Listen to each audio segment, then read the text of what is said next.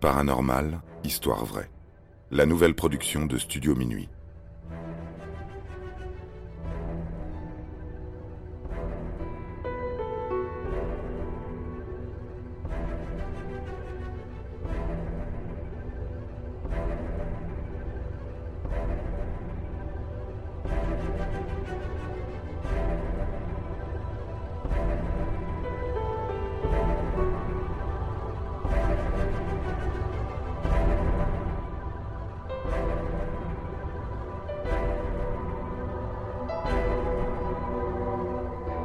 Villisca, les fantômes de la famille Moore.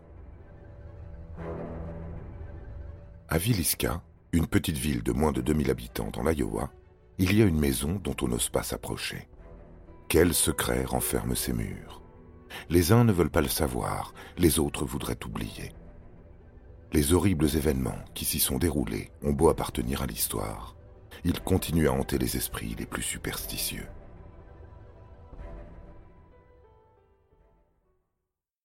En 1912, c'était pourtant une petite ferme à l'allure bien paisible. Joshua Moore, 43 ans, décide d'y installer toute sa famille. Sa femme Sarah, 39 ans, et ses quatre enfants, Herman, 11 ans, Catherine, 9 ans, Boyd, 7 ans, et Paul, 5 ans. Les Moore sont de fervents croyants. Il ne manquerait pour rien au monde le grand rassemblement dominical à l'église presbytérienne. Tout le monde l'a bien remarqué, y compris celui qui va faire basculer leur destin, à jamais. Ce dimanche 9 juin 1912, la petite famille se lève très tôt. Les enfants saluent leur voisine, Madame Peckman, déjà affairée à ses tâches ménagères. La journée se déroule dans le plus grand calme et personne ne remarque qu'un étrange individu est en train de les observer de loin. En fin de journée, les cloches de l'église appellent les fidèles à célébrer la messe. Joshua et Sarah rassemblent leurs enfants. Parmi eux, il y a également deux autres jeunes filles, des amies de la fratrie venues passer la nuit avec eux. Lina Stillinger, 12 ans, et sa petite sœur Ina, 8 ans.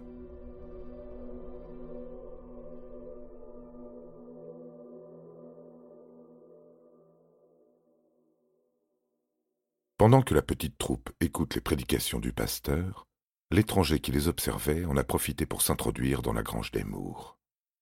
Caché dans une botte de foin, il attend le bon moment. La famille Moore et les deux petites Stillinger rentrent de la messe vers 21h30.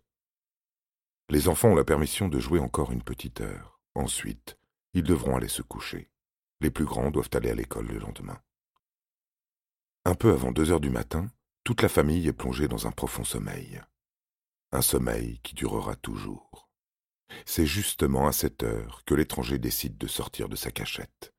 Il a emporté une hache avec lui et est bien décidé à en faire usage. Lorsqu'il pénètre dans la pièce principale, il découvre deux petites filles dormant profondément sur un matelas posé à même le sol. C'est Lena et Ina. N'ayant plus aucune place dans la chambre des enfants, les invités ont dû coucher dans le salon. Elles sont les premières à se faire massacrer. Les coups sont nets et mortels. Elles n'ont même pas le temps de se réveiller pour crier. Le tueur est un véritable professionnel de la hache. Les enfants mourent et leurs parents sont également tués sur le coup. Puis, sans un bruit, il disparaît dans la nuit. Ou du moins, c'est ce que supposera la police, qui sera incapable de trouver le moindre indice.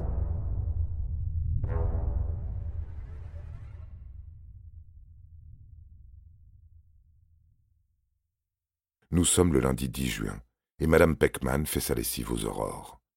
Il est environ six heures du matin lorsqu'elle sort dans son jardin pour étendre le linge. Elle remarque que quelque chose cloche chez les Mours.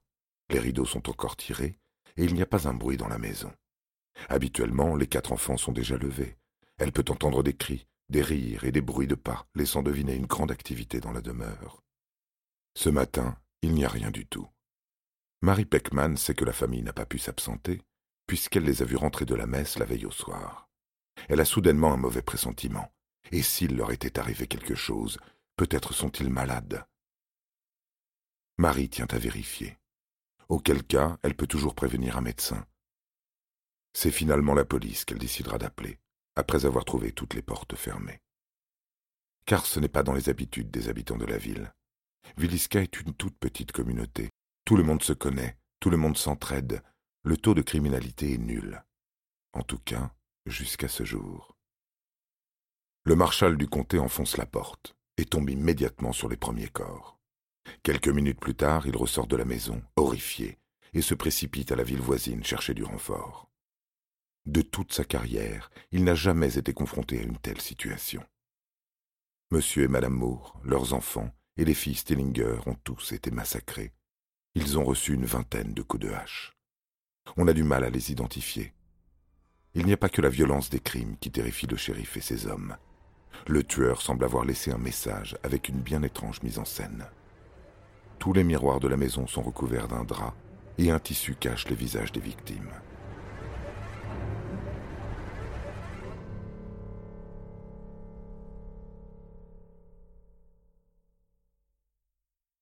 Les mois passent, puis les années, et l'enquête sur le massacre de la famille Moore est finalement abandonnée, faute de preuves. Dans le village, on se questionne toujours sur les intentions du tueur. Aurait-il pu être influencé par les forces du mal? Pour les croyances de l'époque, le fait de recouvrir des miroirs signifie vouloir éviter que les esprits mourant dans la maison y restent prisonniers. Voilà un geste bien énigmatique qui ne dévoile rien sur l'assassin. Ce dernier était certainement effrayé par quelque chose, mais quoi? Après avoir été laissée à l'abandon pendant plus de vingt ans, la maison maudite de Villisca trouve de nouveaux propriétaires. Un jeune couple cherchait un petit endroit tranquille où s'installer dans l'Iowa. Les Reiter tombent immédiatement amoureux de la maison. De plus, ils pensent avoir conclu l'affaire du siècle en achetant la maison à un prix dérisoire. À Villisca, personne ne les informe à propos de l'effrayante histoire qui s'est déroulée ici. Pourtant, ils vont vite se rendre compte que ces quatre murs renferment quelque chose de particulièrement mauvais. Quelques jours après leur installation, Bonnie Reiter entend des bruits étranges provenant de l'étage, comme si des personnes se déplaçaient dans les pièces de la maison. Il s'agit des chambres dans lesquelles les Moores ont été assassinés. Bien sûr, lorsqu'elle se rend sur les lieux, elle ne trouve personne. Et lorsqu'elle se rend dans une autre pièce, le bruit se déplace également. À présent, c'est dans la cuisine que les phénomènes commencent à se manifester. La porte d'un placard s'ouvre toute seule, mais aussi un tiroir.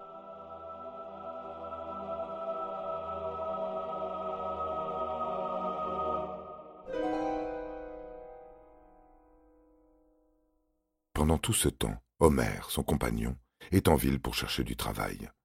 Lui ne parvient pas à y croire. Pourtant, il doit bien se l'avouer. Sa femme a changé depuis qu'ils se sont installés. Elle est de plus en plus méfiante, constamment sur le qui-vive. Tout lui fait peur jusqu'à cette nuit d'horreur. La nuit de trop. Celle de cette terrible vision. Aux alentours de deux heures du matin, une ombre brandissant une hache la menace dans son lit avant de disparaître. Pour les médecins venus la consulter en urgence, ce n'est qu'une hallucination provoquée par son état. Bonnie Reiter est enceinte, elle doit absolument se reposer. Le lendemain, après que des bruits ont également perturbé le sommeil d'Homère, le couple décide de déménager.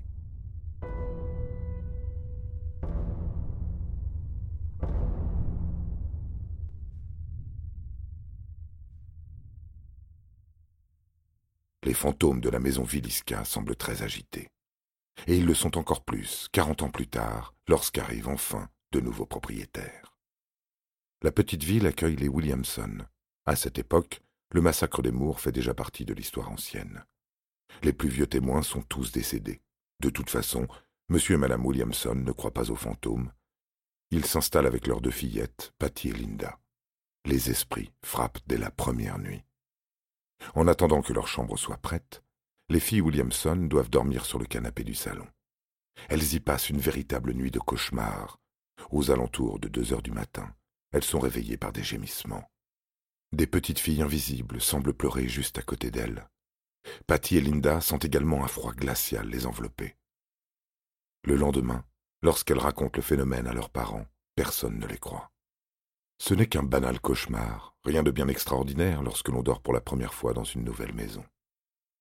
Rien d'extraordinaire, certes, mais que penser de ce fameux après-midi, pendant lequel une force invisible a pris le contrôle du père de famille alors qu'il préparait à manger? Les petites filles en sont témoins. Ce jour-là, Charles est devenu complètement fou. Alors qu'il tient un couteau, il ressent une forte pression sur sa main, l'obligeant à retourner l'objet contre lui-même. Les deux fillettes ne peuvent rien faire pour arrêter leur père en train de se poignarder. Blessé à la main et à la poitrine, il survit. Peu de temps après, les Williamson quittent la maison.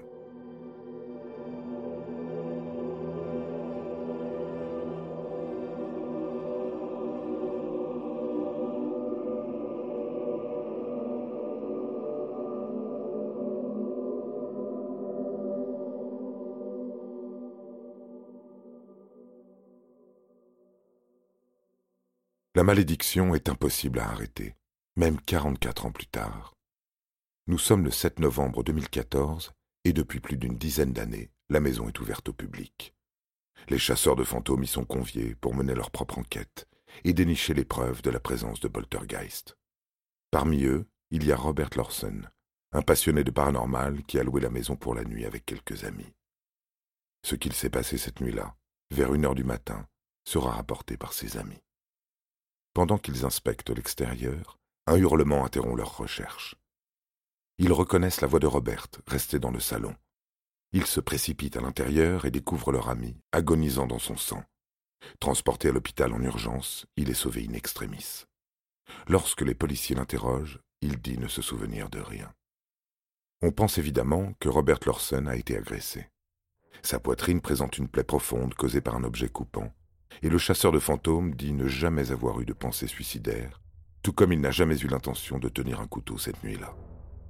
En inspectant la maison, les enquêteurs ne trouvent rien de plus. Larsen a-t-il été la victime du même tueur qui a décimé la famille Moore 80 ans plus tôt?